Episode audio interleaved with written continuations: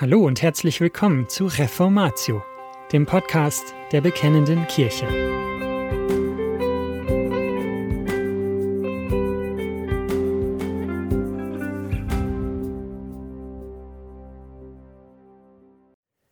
Die bleibende Botschaft des Buches Daniel.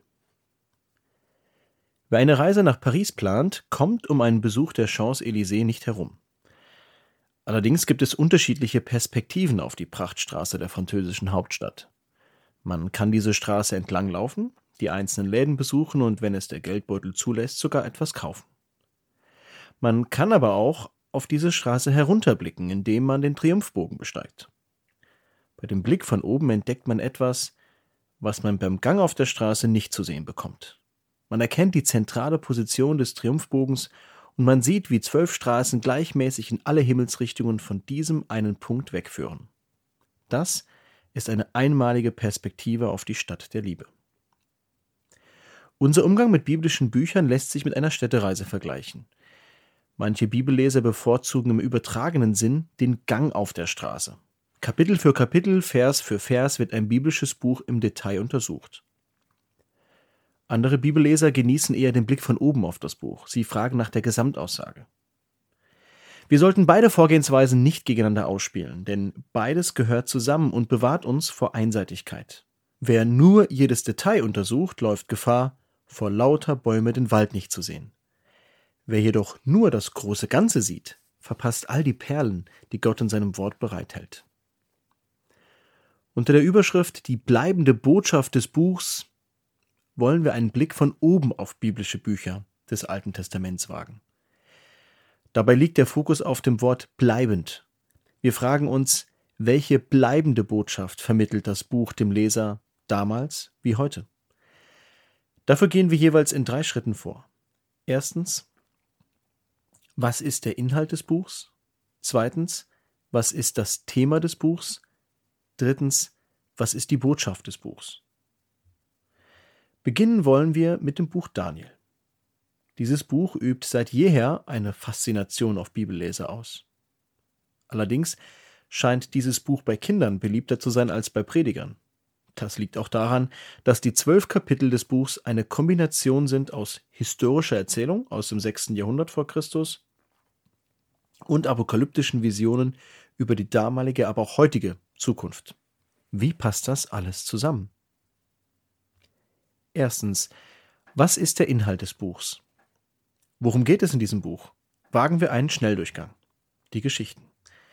Der erste Teil, die Kapitel 1 bis 6, erfreut sich großer Beliebtheit in Kindergottesdiensten, denn er enthält die spannenden Geschichten aus dem Leben von Daniel und seinem Umfeld. Kapitel 1 berichtet über Daniel und seine drei Freunde, die es als Gefangene und Auszubildende am königlichen Hof in Babylon wagen, sich den Anordnungen des Königs zu widersetzen es aber durch ihr Gottvertrauen im fremden Land zu Ruhm und Ehre bringen. In Kapitel 2 befähigt Gott Daniel, so dass er dem König Nebukadnezar dessen Traum berichten kann. Anschließend deutet er ihn auch, was keinem der babylonischen Weisen gelungen ist. Das dritte Kapitel beschreibt Gottes wundersame Errettung von Daniels Freunden. Der König Nebukadnezar hatte sie in einen Feuerofen werfen lassen, weil sie nicht bereit gewesen waren, vor seinem Standbild niederzufallen. Dieser König wird in Kapitel 4 als ein arroganter Herrscher beschrieben. Daraufhin lässt Gott ihn so tief fallen, dass er wie ein Tier gedemütigt wird. Im fünften Kapitel hält sein Nachfolger, König Belsazar, ein rauschendes Fest. Aber Gott stört diese Feier, indem eine Handschrift an der Wand erscheint. Wieder ist es Daniel, der dem König die Botschaft überbringen muss. Das Ende deines Königreiches ist beschlossen. Das sechste Kapitel ist vermutlich die bekannteste Geschichte im Buch und schließt den ersten Teil ab. Daniel lässt sich trotz des königlichen Verbots nicht vom Beten abhalten. Daraufhin wird er in die Löwengrube geworfen, aber Gott rettet ihn. Man könnte meinen, dass sich dieser Teil des Buchs leicht predigen lässt. Aber leider werden diese Geschichten im Buch häufig auf moralische Anwendungen reduziert. Sei nicht arrogant wie Nebukadnezar, sei nicht ignorant wie Belsazar, sei dagegen treu und mutig wie Daniel und seine Freunde. Auch wenn diese Anwendungen an sich nicht unbedingt unbiblisch sind, berücksichtigen sie zu wenig die Gesamtaussage des Buchs und die Absicht des inspirierten biblischen Autors. Die Visionen und Prophezeiungen. Aber es ist vor allem der zweite Teil des Buchs, die Kapitel 7 bis 12, der einige Pastoren vor dem Predigen dieser Kapitel zurückschrecken lässt. Das ist auch ein Grund, warum die meisten Predigtserien zum Buch Daniel bei Kapitel 6 enden. Wieder andere Prediger werden dagegen von diesen Kapiteln der Bibel fast magisch angezogen. Dieser Teil enthält nämlich Prophezeiungen über die Zukunft, die Daniel erhalten hatte. In den Kapitel 7 und 8 erhält Daniel Visionen über den Aufstieg und den Fall von Königreichen. Monsterähnliche Tiere sind die dominierenden Bilder dieser Kapitel. Das Kapitel 9 ist eine Aufzeichnung eines langen Gebets von Daniel um die Befreiung seines Volkes aus der Gefangenschaft. Weil er weiß, dass Gott durch den Propheten Jeremia die Rückkehr aus dem Exil angekündigt hat. Die Antwort auf das Gebet sind die sogenannten 70 Jahrwochen, die bis heute Spekulationen um die Zeiträume während der Endzeit auslösen. In den Kapitel 10 bis 12 erhält Daniel einen Einblick in himmlische Realitäten, die hinter menschlichen Konflikten stehen. Hier finden wir auch bereits einen Hinweis im Alten Testament auf die Auferstehung der Toten zu einem ewigen Leben am Ende der Tage. In der Vergangenheit hat man gerade diesen zweiten Teil des Buchs immer wieder missbraucht, um das Ende der Welt auf bestimmte Tage vorherzusagen. Der falsche Umgang mit dem Buch sollte uns aber nicht dazu verleiten, dem Buch auszuweichen. Denn das Buch will mehr sein als der erhobene Zeigefinger mit den ersten sechs Kapiteln oder als der detaillierte Fahrplan für das Ende der Welt mit den letzten sechs Kapiteln. Weder Moralismus noch Endzeitspekulationen werden dem Buch gerecht. Zweitens, was ist das Thema des Buchs? Das Buch enthält also verschiedene Erzählungen und Visionen. Was aber hält den gesamten Inhalt des Buches zusammen? Die historischen Berichte in den Kapitel 1 bis 6 stellen nämlich keine zusammenhängende Biografie von Daniel oder seinen Freunden dar. Sie sind auch nicht lückenlose Berichte über die Geschichte Israels unter babylonischer oder persischer Herrschaft. Sie sind lediglich eine Auswahl an Begebenheiten. Eine lückenlose Darstellung der Geschichte würde weit mehr enthalten müssen. Vielmehr dienen die historischen Details, die konkreten Personen, Zeiten und Orte einer bestimmten theologischen Botschaft. Dasselbe gilt auch für den zweiten Teil des Buchs, für die Kapitel 7 bis 12. Auch sie sind Zusammenstellungen von Visionen mit einer ganz bestimmten Absicht.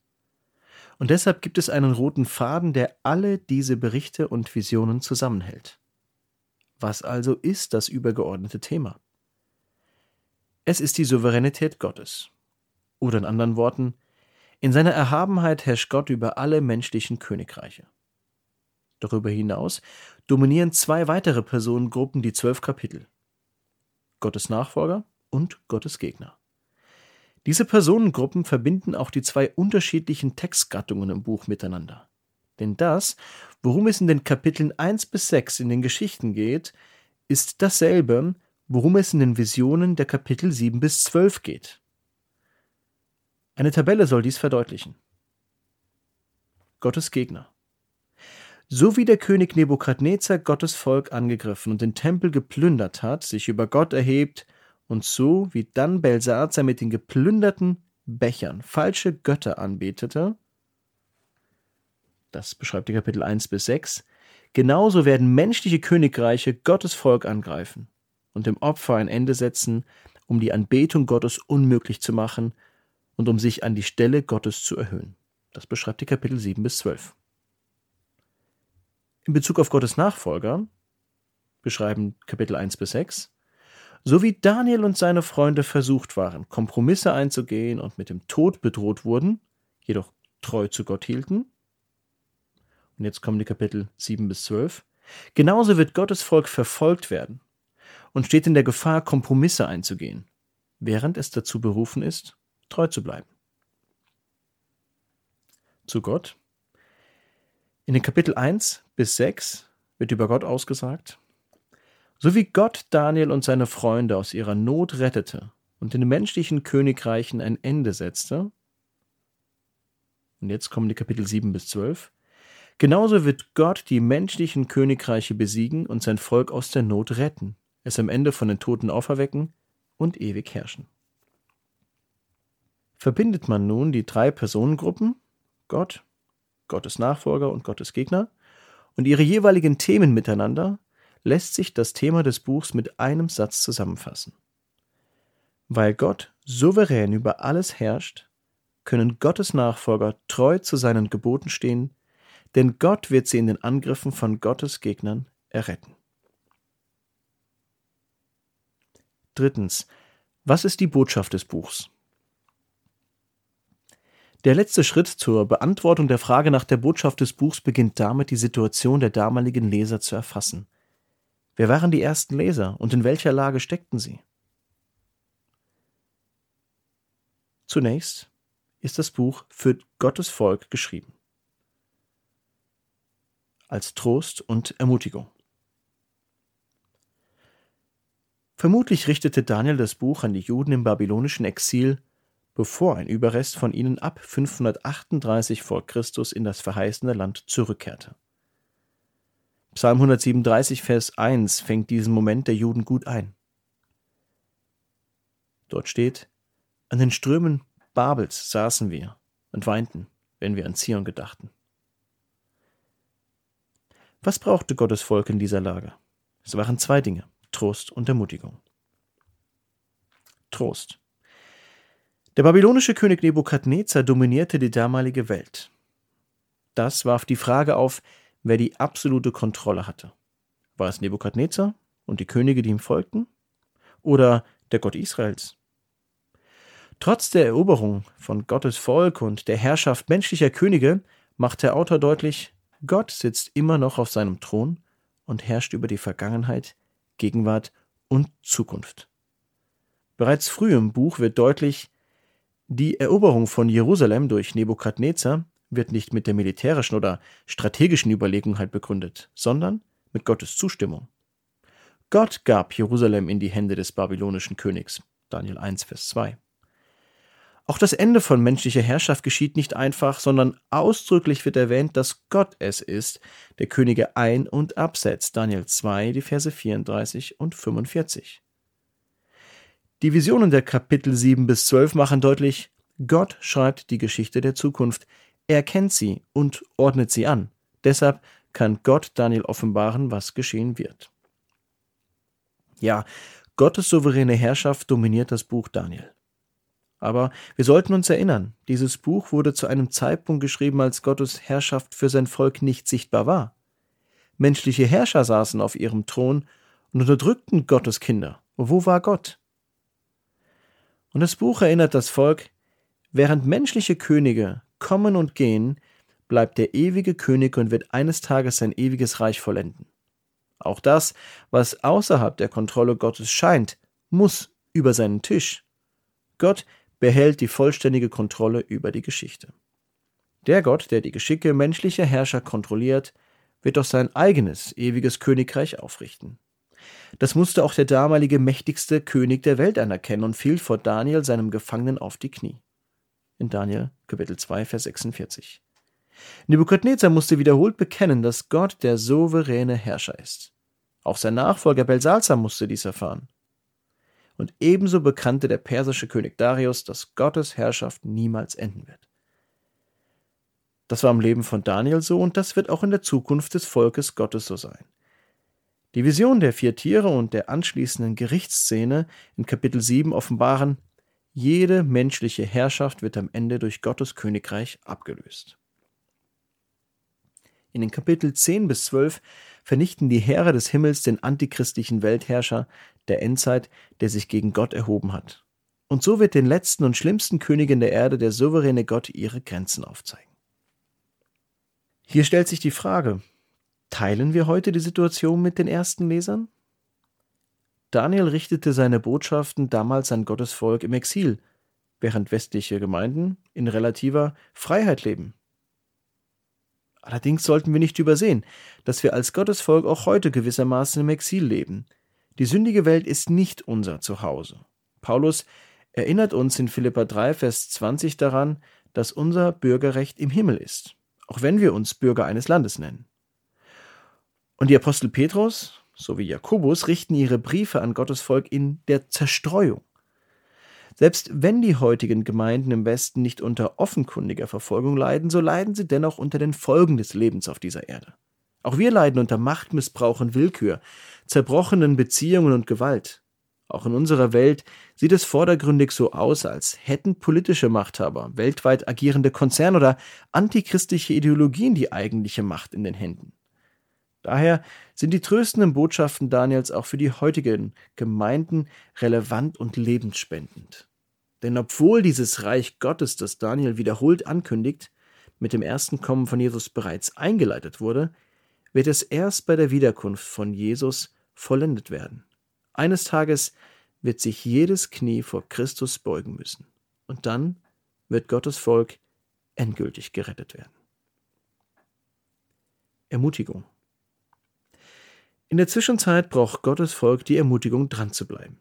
Während Gottes Volk im Buch Daniel unter der Herrschaft von verschiedenen Königen stand, war es unterschiedlichen Bedrohungen ausgesetzt. Im ersten Kapitel standen die Juden in der Gefahr, Kompromisse beim Essen einzugehen. Manche mögen Daniel und seinen Freunden hier eine gewisse Engstirnigkeit vorwerfen und mehr Realismus als Idealismus empfehlen. Aber Daniels Herzensentschluss in Daniel Kapitel 1, Vers 8 war entscheidend. Denn in den folgenden Kapiteln wurden die Bedrohungen nur noch schlimmer. Kapitel 1 stand nur ihre Karriere auf dem Spiel, die Entscheidungen der Kapitel 2 bis 6 bedrohten ihr Leben. Hätten Daniels Freunde nicht einfach vor der Statue des Königs niederfallen können, ohne mit dem Herzen anzubeten in Daniel Kapitel 3? Hätte Daniel nicht auf seine Gewohnheit verzichten können und zu Gott in seinem Herzen beten können und gleichzeitig das Gebot des Königs einhalten können in Kapitel 6? War es das wirklich wert? Ja. Die Kompromisslosigkeit von Daniel und seinen Freunden wurde immer wieder belohnt und Gott beweist seinerseits, seine Treue zu ihnen. Und auch in den Kapiteln 7 bis 12 wird beschrieben, wie Gottes Volk immer wieder bedroht wird. Deshalb wird Gottes Volk in Daniel Kapitel 12 Vers 2 ermutigt, wohl dem, der ausharrt. Gottes Kinder wurden mit diesem Buch daran erinnert, dass menschliche Herrscher totale Loyalität verlangen, die aber im Widerspruch zu Gottes Geboten steht. Daher benötigen sie den Trost, dass Gott in all diesen wechselhaften Zeiten die absolute Kontrolle behält. Und so wurden sie ermutigt, selbst in herausfordernden Zeiten treu zu Gott und zu seinen Geboten zu stehen. Aber Daniel und seine Freunde blieben nicht nur Gott treu, sondern sie liefern auch ein hervorragendes Beispiel für einen Nachfolger Gottes, der das Beste seines Landes suchte. Der Prophet Jeremia gab den nach Babylon weggeführten in Jeremia 29, Vers 7 folgende Anweisung. Und sucht den Frieden der Stadt, in die ich euch weggeführt habe, und betet für sie zum Herrn, denn in ihrem Frieden werdet auch ihr Frieden haben. Daniels Treue Gott gegenüber verleitete ihn nicht dazu, willkürlich oder auch taktlos gegenüber menschlichen Herrschern aufzutreten. Rücksichtsvoll machte er einen Vorschlag für einen akzeptablen Erlehrungsplan. Daniel Kapitel 1, die Verse 8 bis 16. Er bat taktisch klug um Aufschubzeit und konnte so das Leben seiner Freunde retten. Daniel Kapitel 2, die Verse 12 bis 49. Sein Einsatz für das babylonische Reich war über jeden Zweifel erhaben. Und so gewann er wiederholt Gunst bei den Königen, denen er diente. Ja, Daniel stand fast sein ganzes Leben im Dienst menschlicher Weltherrscher. Daniels Auftrag war also ein doppelter. Treue gegenüber Gott bei gleichzeitigem Dienst an den Menschen.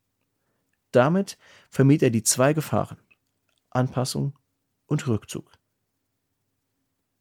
Denselben Auftrag haben wir als Gottes Nachfolger noch heute. In der Bergpredigt erinnert Jesus seine Jünger in Matthäus 5, die Verse 13 bis 16, an diesen zweifachen Auftrag. Sowohl Salz, also keine Anpassung, als auch Licht, also kein Rückzug zu sein. Das Buch hat aber auch eine Botschaft für menschliche Herrscher, nämlich eine Warnung. Das Buch Daniel hatte nicht nur das Volk der Juden im Blick. Mit diesem Buch wollte Gott auch heidnischen Herrschern Einblick in das gewähren, was geschehen sollte. Daniel brachte Nebukadnezar gegenüber in Daniel Kapitel 2 die Verse 27 bis 28 zum Ausdruck, dass Gott sich an den menschlichen Herrschern wendet. Das Geheimnis, nach dem der König fragt, können Weise, Wahrsager, Traumdeuter oder Zeichendeuter dem König nicht verkünden. Aber es gibt einen Gott im Himmel, der Geheimnisse offenbart, der hat den König Nebukadnezar wissen lassen, was am Ende der Tage geschehen soll. Ein weiteres Argument dafür, dass dieses Buch menschliche Könige im Blick hat, ist das wiederholte Muster, das in diesem Buch auftaucht. Menschliche Königreiche stehen im Konflikt mit Gottes Königreich. In jedem einzelnen Kapitel des Buchs geht es um einen menschlichen König oder um ein menschliches Königreich und es geht um das göttliche Reich, um Gott oder um sein Volk. Es beginnt mit dem babylonischen König Nebukadnezar. Seine Herrschaft war geprägt von Macht und Pracht, sowohl militärisch als auch kulturell. Unter Nebukadnezar erreichte das babylonische Reich eine Größe, die es bis dahin nicht hatte und nach ihm nicht mehr haben sollte. Bis heute sind noch seine prächtigen Bauten wie die berühmten hängenden Gärten von Babylon bekannt. Wir bekommen in Daniel Kapitel 4, Vers 27 einen Einblick in das stolze Herz dieses Mannes, der zu sich selbst sprach, ist das nicht das große Babel, das ich mir erbaut habe zur königlichen Residenz mit meiner gewaltigen Macht und zu Ehren meiner Majestät? Schon früh im Buch sehen wir, wie sein Anspruch der Herrschaft mit Gottes Herrschaftsanspruch in Konflikt gerät. Nebukadnezar eroberte Jerusalem und ließ Geräte aus dem Haus Gottes in die Schatzkammer seines Gottes bringen. Damit brachte er zum Ausdruck, dass sein Gott den Gott Israels erobert habe.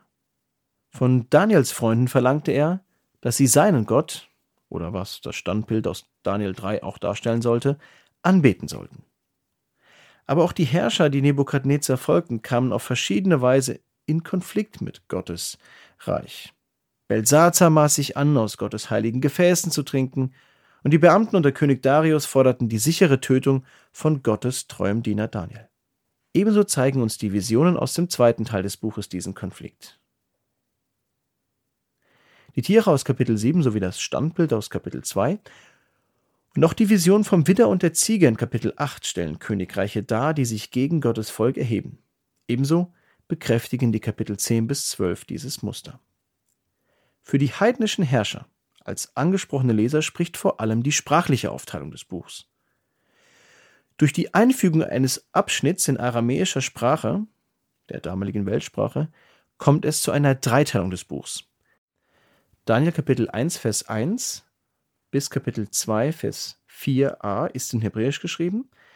Daniel Kapitel 2, Vers 4b bis Kapitel 7, Vers 28 ist in Aramäisch geschrieben.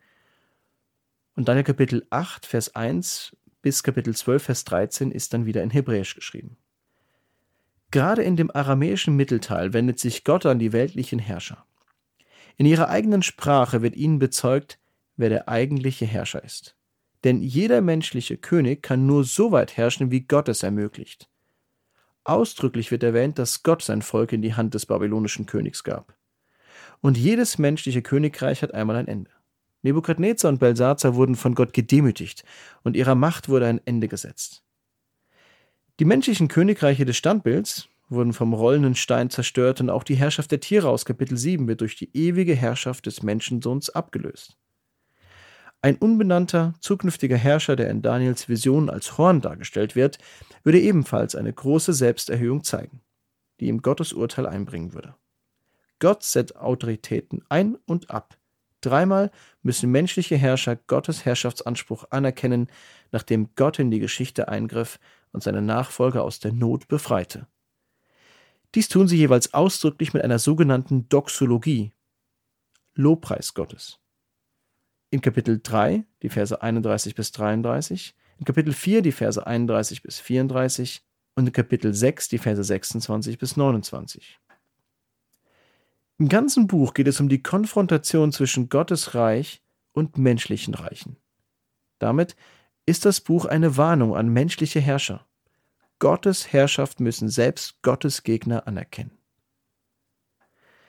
Wenn wir also selbst in einer Machtposition sind, erinnert uns dieses Buch daran, dass wir uns von unseren Errungenschaften und unserer Autorität nicht blenden lassen dürfen. Unsere Autorität ist nur eine verliehene Autorität und wir werden einmal zur Verantwortung gezogen werden. Wenn wir nach Macht streben, erinnert uns das Buch daran, dass Gott den Gebrauch dieser Macht einmal beurteilen wird. Und das war's schon wieder mit dieser Folge von Reformatio. Wenn Sie selbst eine Frage an uns haben, laden wir Sie herzlich dazu ein, uns diese zu schicken. Besuchen Sie uns unter www.bekennende-kirche.de/fragen und nutzen Sie das dortige Formular. Wir werden Ihnen darauf antworten und, so Gott will, Ihre Fragen klären. Außerdem können Sie auf der Seite der Bekennenden Kirche wie gewohnt die Beiträge aus der BK lesen, die Zeitschrift abonnieren und unsere Arbeit mit einer Spende unterstützen. Alle Links finden Sie auch in der Beschreibung dieser Folge des Podcasts. Wir bedanken uns fürs Zuhören, wünschen Ihnen Gottes Segen und sagen Tschüss. Bis zum nächsten Mal.